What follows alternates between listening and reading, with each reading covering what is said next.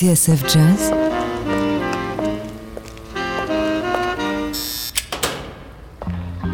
Dans les coulisses de la grande histoire du jazz.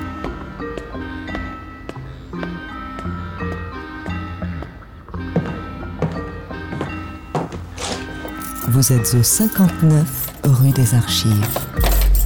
David Copéran, Bruno Guermont-Pré. Bonjour Bruno. Salut David, bienvenue au 59 rue des Archives. Nous sommes ici au bureau des affaires jazz non classées. Autour de nous, sur ces étagères, des livres, des documents rares, des archives inédites et des dossiers secrets que nous consulterons chaque dimanche entre midi et 13h afin de vous raconter les plus beaux moments de l'histoire du jazz. Et pour ce premier numéro, Bruno, on va vous faire pénétrer dans les coulisses d'un chef-d'œuvre. C'est le disque de jazz le plus connu au monde le disque que la plupart d'entre vous emporteraient sur une île déserte. Il s'est vendu à des millions d'exemplaires et a servi de porte d'entrée à des générations d'amateurs de jazz. Et derrière sa légende, vous allez le voir, il y a beaucoup de choses à raconter. Allez, D, étagère numéro 4, boîte 6, dossier K 1959. Dans les coulisses de Kind of Blue, le chef-d'œuvre de Miles Davis. Dossier secret, document confidentiel, bienvenue au 59 rue des Archives. Bruno, pour beaucoup, 1959, c'est l'année qui a changé le jazz. Bien sûr, Time Out de Dave Brubeck, The Shape of Jazz to Come d'Ornette Coleman,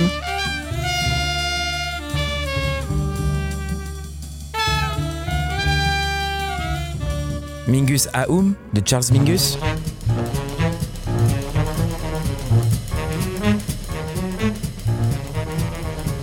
Giant Steps de John Coltrane. Tous ces disques ont été enregistrés ou publiés en 1959. Tous ont soufflé à leur manière le vent de la révolution du jazz. Mais le plus important d'entre eux, celui qui restera à jamais la pierre angulaire du jazz moderne, c'est Kind of Blue.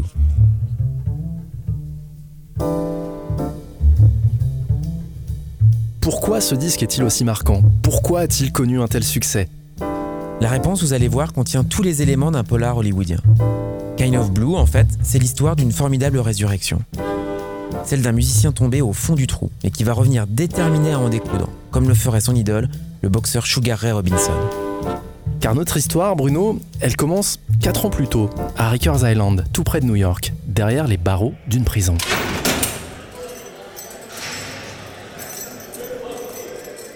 Rikers Island, c'est un petit caillou de 167 hectares, situé sur l'East River, entre le Queens et le Bronx.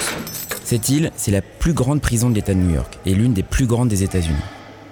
Et c'est dans l'une de ces cellules que l'on retrouve Miles Davis en mars 1955.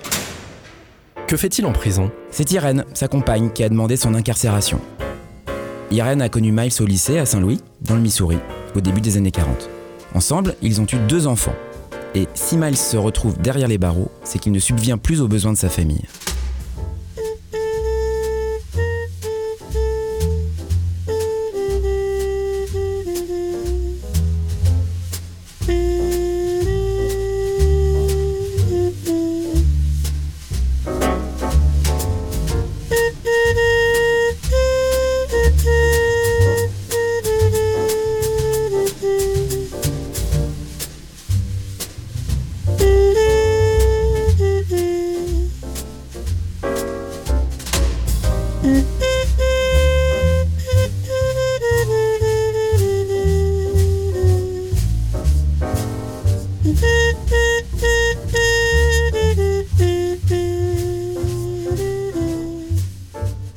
Âge a Miles, Bruno, lorsqu'il est en prison Miles a 29 ans, il a joué avec Charlie Parker, son nom est reconnu dans le cercle du jazz et il vit à fond sa carrière de musicien. Il assume totalement le fait de mettre sa famille de côté.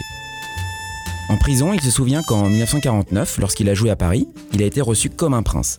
Là-bas, il a vécu une formidable histoire d'amour avec Juliette Greco. Un noir avec une blanche. Chez lui, aux États-Unis, ce n'est juste pas possible.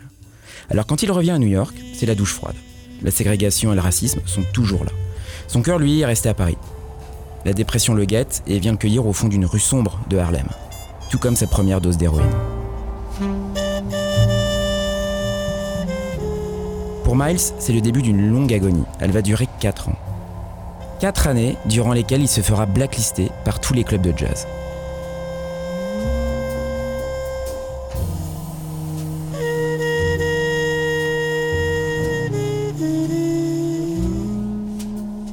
En 1955 donc, et alors qu'il s'apprête enfin à remonter la pente, Irene l'envoie en prison. C'est un avocat, mandaté par le batteur Max Roach, qui va sortir Miles Davis du pétrin. Entre-temps, derrière les barreaux, Miles a appris la disparition de son mentor, The Bird, Charlie Parker.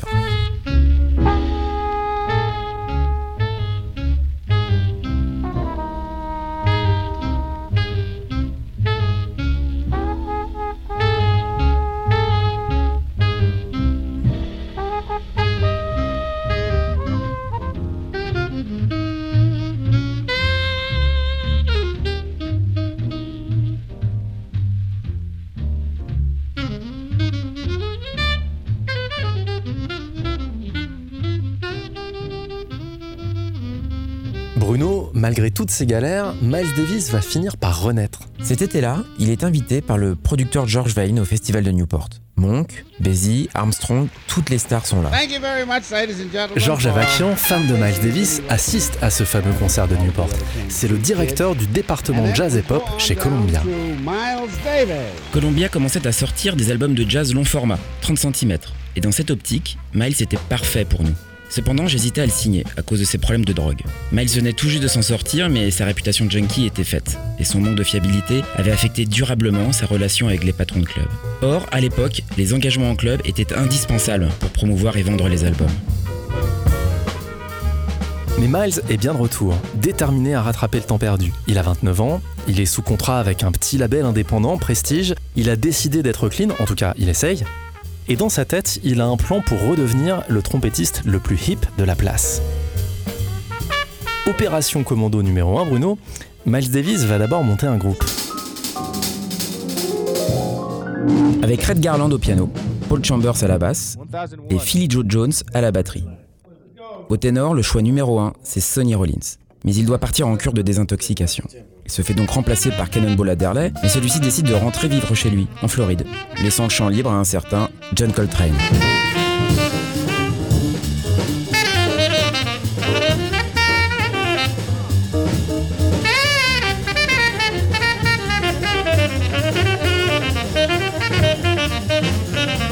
Miles Davis tient son orchestre, son premier grand quintet. En quelques mois, il va devenir le groupe de jazz le plus chic d'Amérique. Frank Sinatra, Ava Gardner, Elizabeth Taylor, Marlon Brando, James Dean.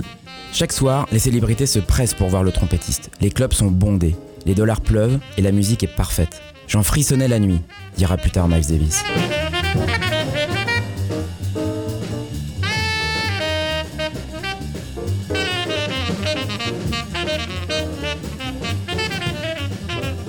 Opération commando numéro 2, Bruno. Euh, maintenant que Miles a son groupe, il va solder son contrat chez Prestige et s'engager chez Columbia. Et il va le faire avec classe, en enregistrant 4 disques pour le petit label dirigé par Bob Weinstock.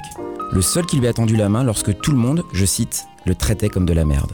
Ces disques sont devenus des indispensables, à posséder absolument dans toute discothèque de jazz. Ils s'appellent Working, Relaxing, Cooking et Steaming with the Miles Davis Quintet.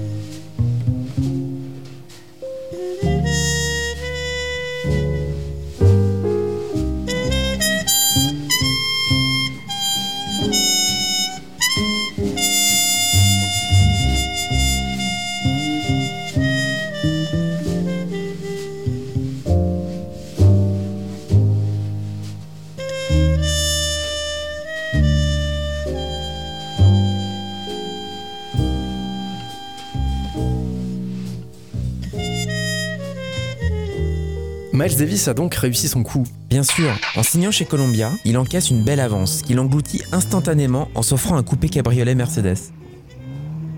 Quelques minutes plus tard, il sonne chez Georges Avakian, son nouveau patron, et l'emmène faire un tour à travers Manhattan. À la tête de son fabuleux quintet, Miles va tenir le haut du pavé pendant trois ans. Et grâce à Columbia, il va devenir une véritable pop star. Des disques comme Run Midnight et Miles Ahead avec l'arrangeur Gil Evans seront des best-sellers. Et Bruno, dans quelques instants, on verra dans 59 rue des Archives comment ces disques-là ont ouvert la voie à Kind of Blue.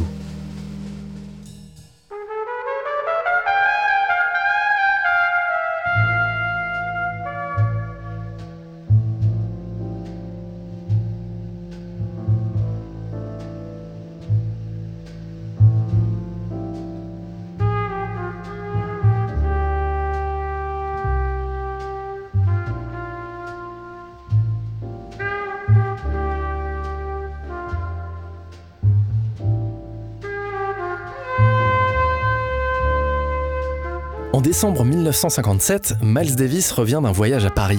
Il a retrouvé Juliette Gréco et vient d'enregistrer la musique d'un film de Louis Malle, Ascenseur pour l'échafaud. Il s'est fâché avec Coltrane, qu'il a écarté de son groupe. Lui, l'ancien junkie en quête de rédemption, n'a pas pu tolérer les écarts de son saxophoniste. Il l'a remplacé par Cannonball Adderley. Entre-temps, Coltrane a trouvé refuge chez Thelonious Monk, tout en guettant secrètement le moindre signe de son ancien patron. Fin décembre, Miles Davis sait à peu près ce qu'il veut faire avec le jazz modal. Il a une idée derrière la tête, ça le démange, il n'y tient plus, il rappelle Train.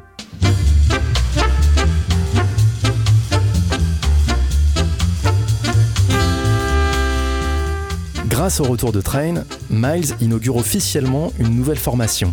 Un sextet avec deux saxophones, Train et Adderley, plus la rythmique traditionnelle, piano, basse et batterie.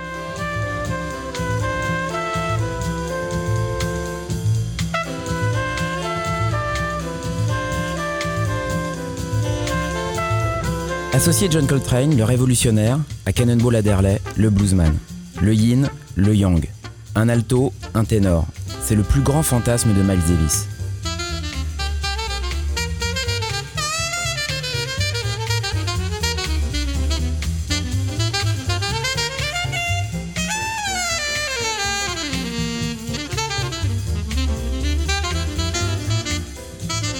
Train Cannonball au saxophone, dira-t-il plus tard, j'entendais déjà la musique dans ma tête.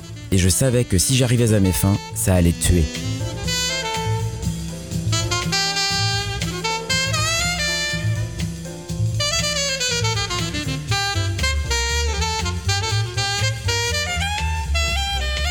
Enregistré en février 1958, Milestones avec John Coltrane et Cannonball Adderley. Bruno, cette formule à deux saxophones, elle plaît beaucoup à Miles. Mais il va falloir encore quelques réglages avant que le groupe ne prenne sa forme définitive.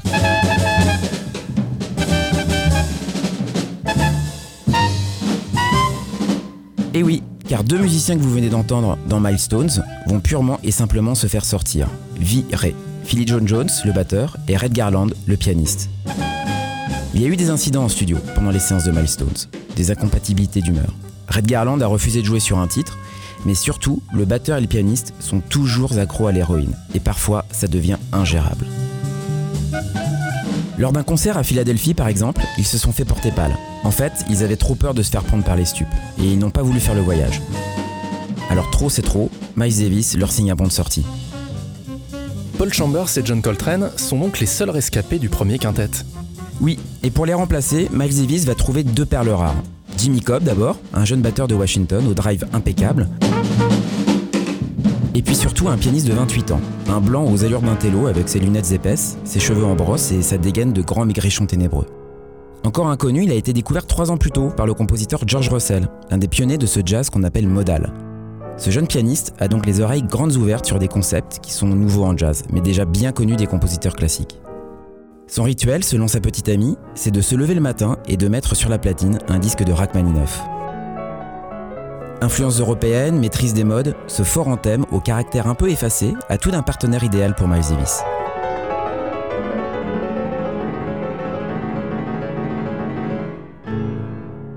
Partenaire ou proie d'ailleurs? Le débat est ouvert. En tout cas, ce pianiste va devenir la pierre angulaire de l'orchestre, et même beaucoup plus. Son nom? C'est Bill Evans.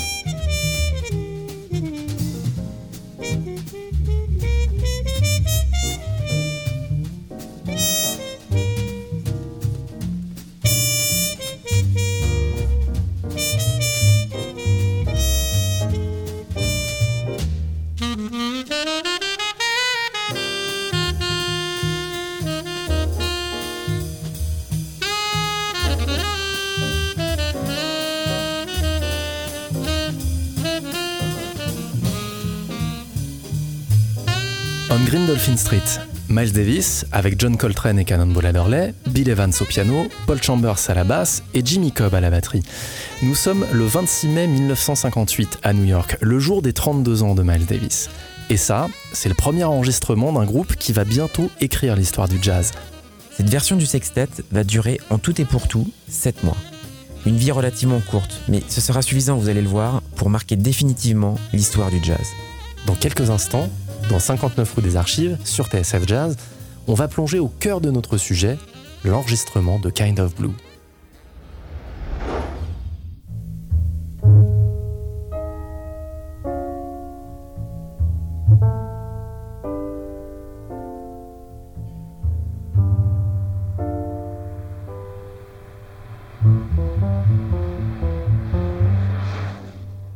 Fermez les yeux, sauf si vous êtes au volant, et imaginez. Nous sommes le 2 mars 1959, un lundi. Il fait plutôt frais à New York ce jour-là, moins de 10 degrés, mais c'est normal pour la saison. Pas de neige, un ciel plutôt dégagé. Nous sommes au cœur de Manhattan, à deux pas de l'East River et à quelques blocs de l'Empire State Building, la célèbre flèche se dessine au sommet de la skyline. Nous sommes au numéro 207 de la 30e rue Est, au croisement de la 3e avenue. Dehors, c'est le ballet habituel des belles américaines. Chevrolet, Dodge Regal, Chrysler 300D, Oldsmobile 88, Lincoln Continental, Ford ou encore Buick. Miles, souvenez-vous, s'est payé une Allemande avec son premier chèque de royalties. Une Mercedes 190 SL, un coupé cabriolet. Pas le plus rapide, mais certainement le plus stylé. C'est peut-être à bord de cette voiture qu'il se gare cet après-midi-là, devant le studio La Columbia. Et comme souvent à New York, rien qu'en regardant la façade, on devine que cet endroit a connu plusieurs vies. Coincé entre deux immeubles d'allure plutôt modeste, c'est une grande bâtisse de trois étages, à l'architecture hybride. Un peu étrange. La façade en briques de style néo-roman emprunte beaucoup à la tradition européenne.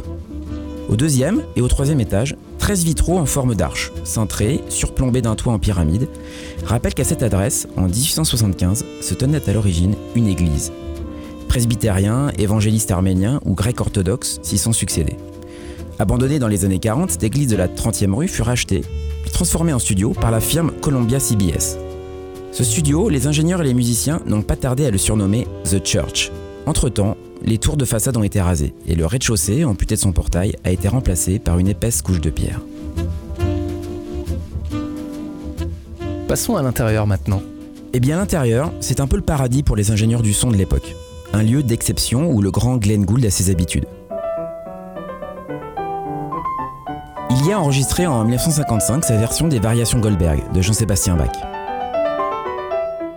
C'est une salle immense, comme coupée du monde, baignée par une lumière douce et légèrement tamisée. Imaginez, jusqu'à 30 mètres de hauteur sous la nef. Des parois boisées qui donnent à la musique une réverbération naturelle, d'une ampleur inédite. Et une surface au sol qui permettrait d'installer confortablement un orchestre symphonique. Autant vous dire que dans ce cadre-là, les six musiciens du groupe de Miles font vraiment tout petit.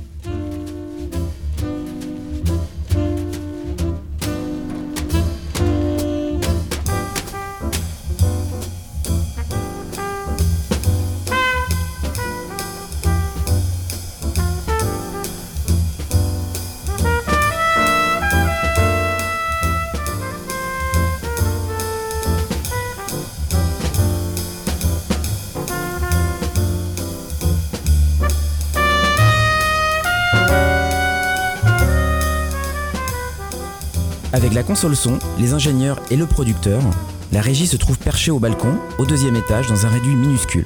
Mais elle a l'avantage d'offrir une vue imprenable sur les musiciens.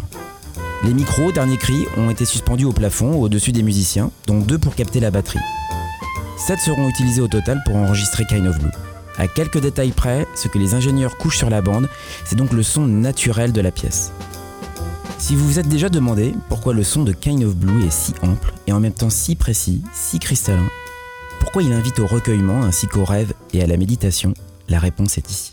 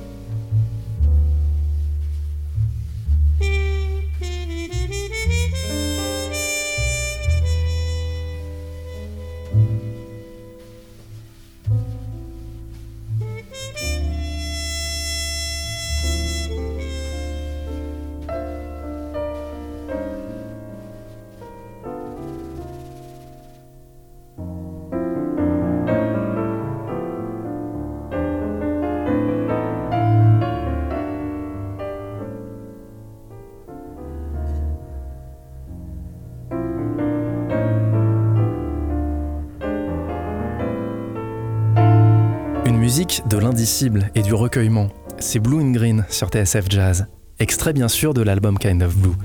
À l'écoute de ce morceau, vous vous dites peut-être, comme nous, que Miles Davis a dû préméditer son geste et qu'il a imaginé cette musique sachant qu'il allait tirer profit pleinement du studio de la 30e rue et de son atmosphère de cathédrale. Ambiance.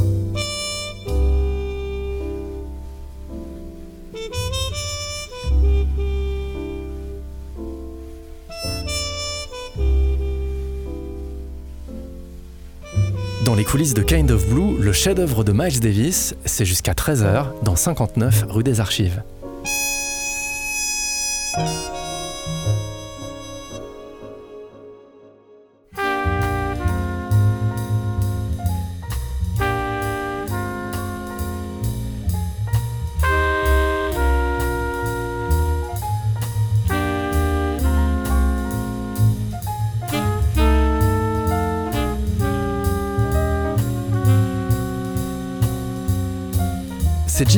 Qui est arrivé le premier au studio en début d'après-midi ce lundi 2 mars 59. Juste pour avoir le temps de monter sa batterie et de laisser aux ingénieurs du son le soin de placer les micros de manière idéale. À ce moment-là, dira-t-il, c'était une session comme une autre, et je ne savais foutre pas si c'était Kind of Blue ou Kind of Green. Un peu plus tard, les autres musiciens arrivent, accrochent leur manteau sur le porte-manteau et s'installent à leur tour sur des chaises et des tabourets. John Coltrane, Cannonball Adderley, Paul Chambers, Miles bien sûr, mais aussi deux pianistes, Bill Evans et Winton Kelly, qui est venu lui en taxi depuis Brooklyn. Deux pianistes pour un fauteuil, ça fait forcément un de trop.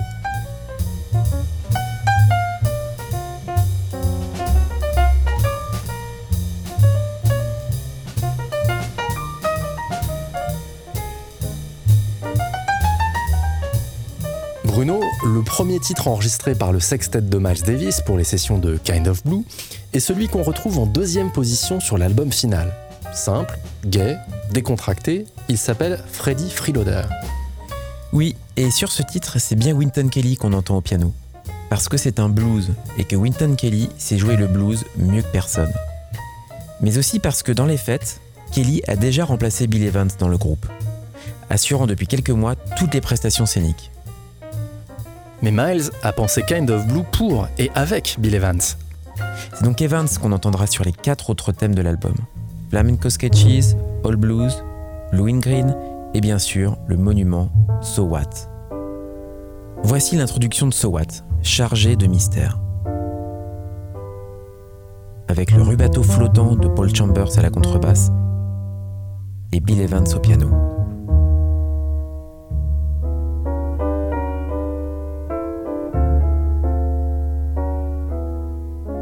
Enfin, le thème arrive. Exposé, et c'est un procédé plutôt rare, par la contrebasse.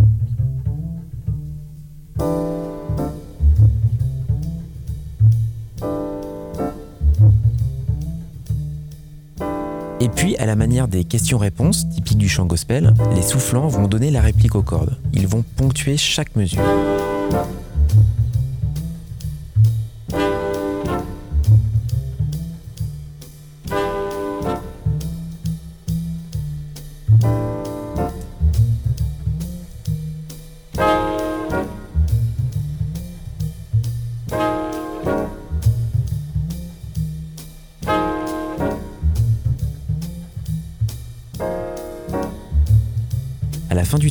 Arrive l'un des moments les plus connus de Blue. Il donne l'impulsion à Miles Davis pour son premier solo. C'est le véritable coup d'envoi du disque. Ce moment, c'est le fameux coup de cymbale de Jimmy Cobb.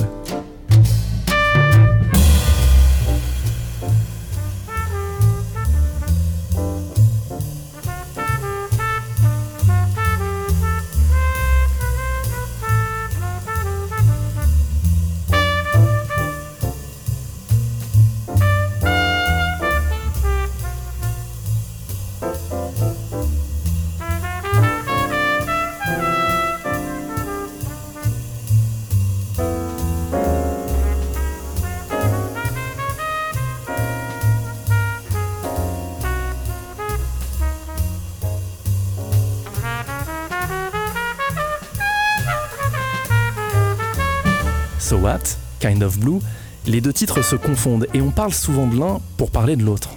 Un mot que l'on retrouve souvent accolé à So What et à Kind of Blue, en tout cas, c'est le terme modal.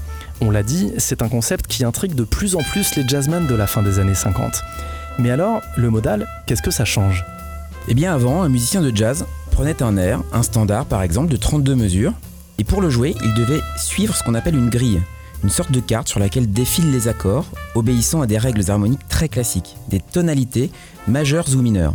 Arrivé à la fin des 32 mesures, il reprenait au début. Pour improviser et pour que ça sonne bien, ce musicien devait bien sûr respecter ce carcan, sinon c'était le couac. L'avantage, c'est qu'il savait où aller. L'inconvénient, c'est qu'à force, il s'enfermait dans la routine. Même en retournant les accords dans tous les sens, il n'explorait qu'un petit dixième du champ des possibles, ce qu'on appelle la musique tonale. Et à ce moment-là donc, arrive le modal. Eh oui, mais la musique modale, ce n'est pas vraiment une nouveauté. Elle existe depuis la nuit des temps. Les musiques indiennes, chinoises ou arabes, mais aussi les chants grégoriens, se sont tous servis du système modal. Un système abandonné par les Occidentaux, mais qui a refait surface à la fin du 19e siècle. Des compositeurs comme Kachatourian, Ravel ou Rachmaninoff, cités comme influence par Miles Davis et Bill Evans, étaient tous familiers du système modal. Ce n'était donc qu'une question de temps avant que les jazzmen ne s'en emparent. Oui, parce que le modal permet en gros d'abolir les tonalités. À chaque note correspond un mode, qui lui-même peut se décliner en 7 gammes différentes. Et encore, je simplifie, en fait les possibilités sont presque infinies. Et pour des gens comme Miles Davis, cela veut dire un terrain de jeu totalement vierge à défricher. Et alors pour les oreilles de l'époque, qu'est-ce que ça change? Eh bien cela donne une impression de grande nouveauté, une sorte de second souffle. On peut rester euh, pendant une dizaine de minutes sur le même mode, en utilisant qu'un ou deux accords, sans éprouver la moindre lassitude. Écoutez le jeu épuré, dépouillé à l'extrême de Bill Evans lorsqu'il accompagne le solo de Miles Davis sur So What.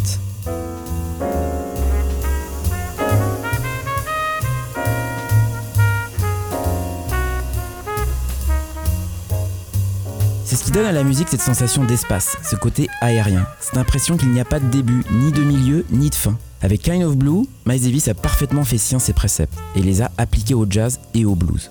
Il n'était pas le premier bien sûr, mais il restera celui qui a présenté le jazz modal de façon intelligible et tout simplement remarquable.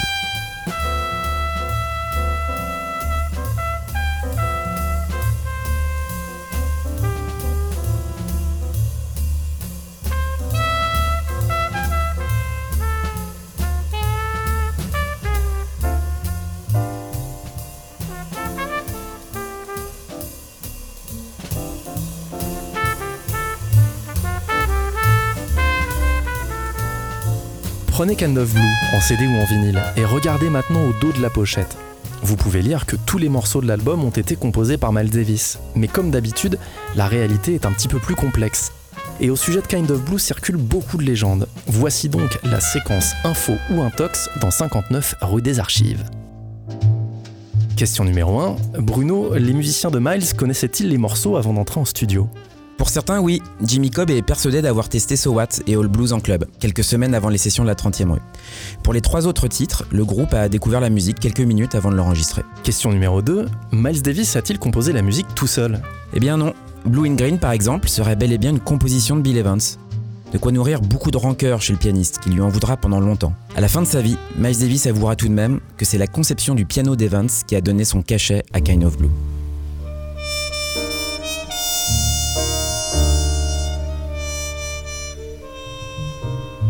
Autre moment fort de l'album, Flamenco Sketches a été écrit à quatre mains par Miles Davis et Bill Evans, encore lui, quelques heures avant d'entrer en studio le matin de la première séance. Quant à All Blues, c'est Gil Evans, l'arrangeur et ami intime de Miles, qui aurait suggéré de faire du morceau une valse à trois temps. Gil Evans, qui aurait, selon son épouse, composé l'introduction de So What. Et à l'écoute de cet enregistrement live au Carnegie Hall, on serait bien tenté de la croire.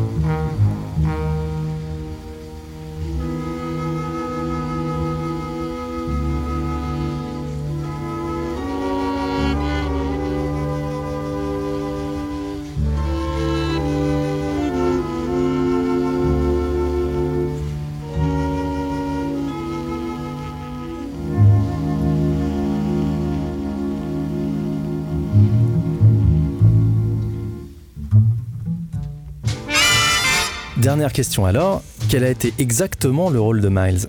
Eh bien Miles a joué le rôle de metteur en scène. Pour un morceau comme So What, il a donné des indications à partir de sketchs griffonnés sur un bout de feuille. Sur les photos prises en studio, pendant les séances, on le voit même au piano donner ses directives à Bill Evans. Son génie et celui de ses musiciens ont fait le reste.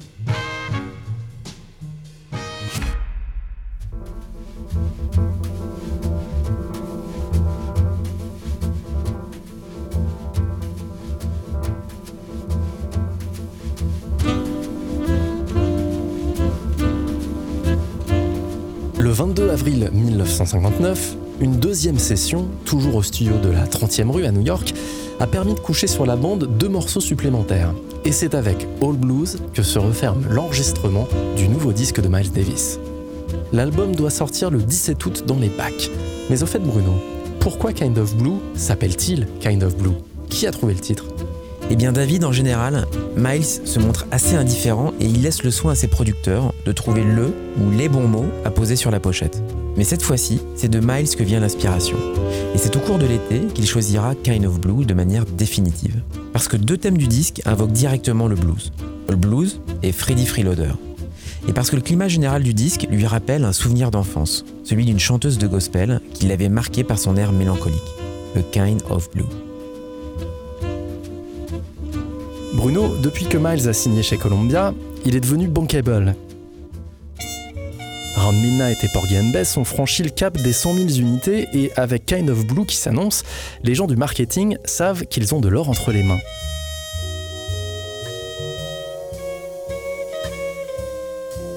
Miles est devenu un personnage médiatique. Il est synonyme de hype, de chic et d'anticonformisme. Et surtout, il vend. Il suscite donc beaucoup d'intérêt. Et chez Columbia, en interne, l'annonce d'un nouveau disque de Miles est considérée comme une très bonne nouvelle. Pour la première fois, un artiste de jazz moderne et avant-gardiste fait partie de leurs priorités. Kind of Blue sort donc le 17 août 1959 et la critique va recevoir l'album de manière unanime. Un album remarquable pour la revue Dunbeat. En usant d'un dispositif simple mais efficace, Miles a bâti un album d'une beauté et d'une sensibilité extrême. Achetez-le et écoutez-le paisiblement autour de minuit, suggère le San Francisco Examiner. Vous conviendrez que c'est là un jazz qui, selon toute probabilité, ne sera jamais dupliqué. Et pour cause, avec un tel casting, ce qui devait arriver finit par arriver. Alors que le disque sort tout juste des presses, le sextet de Miles Davis est déjà en train de se séparer.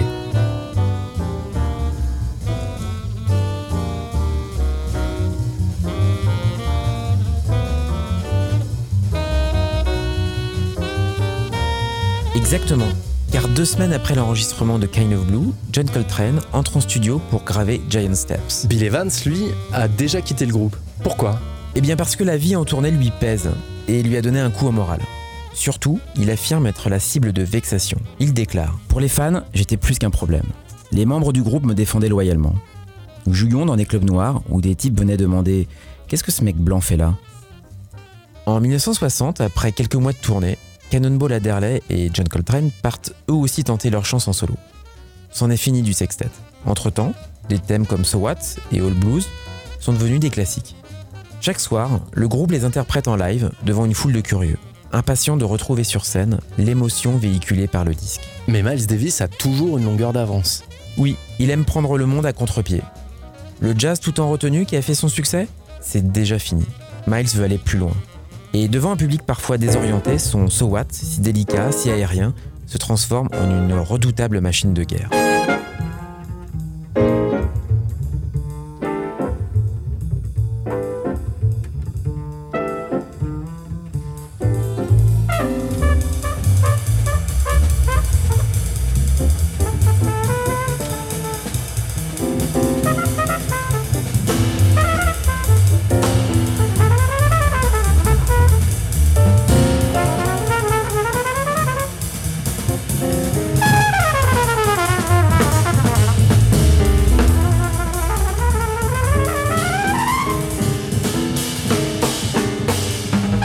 50 ans après sa sortie, Kind of Blue s'est vendu à plus de 4 millions d'exemplaires aux États-Unis et bien plus dans le monde. Un disque à la beauté universelle qui a servi de porte d'entrée à des générations d'amateurs de jazz et que beaucoup emporteraient sur leur île déserte. Miles Davis, disait Prince, m'a appris que la musique était un voyage solitaire dans un désert inexploré. Et Kind of Blue en est sans aucun doute le plus bel exemple. Dossier secret, document confidentiel, vous êtes au 59 rue des Archives. Bruno, avant de ranger notre dossier K1959, un bon conseil de lecture pour tous ceux qui voudraient prolonger le plaisir. Oui, avec un formidable bouquin qui a été notre Bible tout au long de l'émission. C'est Kind of Blue de l'excellent Ashley Kahn, traduit en français aux éditions Le Mot et le Reste. 240 pages absolument passionnantes pour tout savoir et à dévorer bien sûr en écoutant la musique. Merci beaucoup Bruno Garmont-Pré. Merci David. Il est temps de refermer la porte du 59 rue des Archives. Rendez-vous la semaine prochaine, même heure, même adresse, pour ouvrir un nouveau dossier top secret. N'oubliez pas que 59 rue des Archives en podcast, c'est sur le www.tsfjazz.com et sur l'iTunes Store d'Apple. Merci à Bardia Sabetti au montage et Eric Holstein à la production. Le bureau des affaires jazz non classé vous salue bien bas. N'oubliez pas d'éteindre la lumière en partant et surtout, restez les oreilles grandes ouvertes. Salut Salut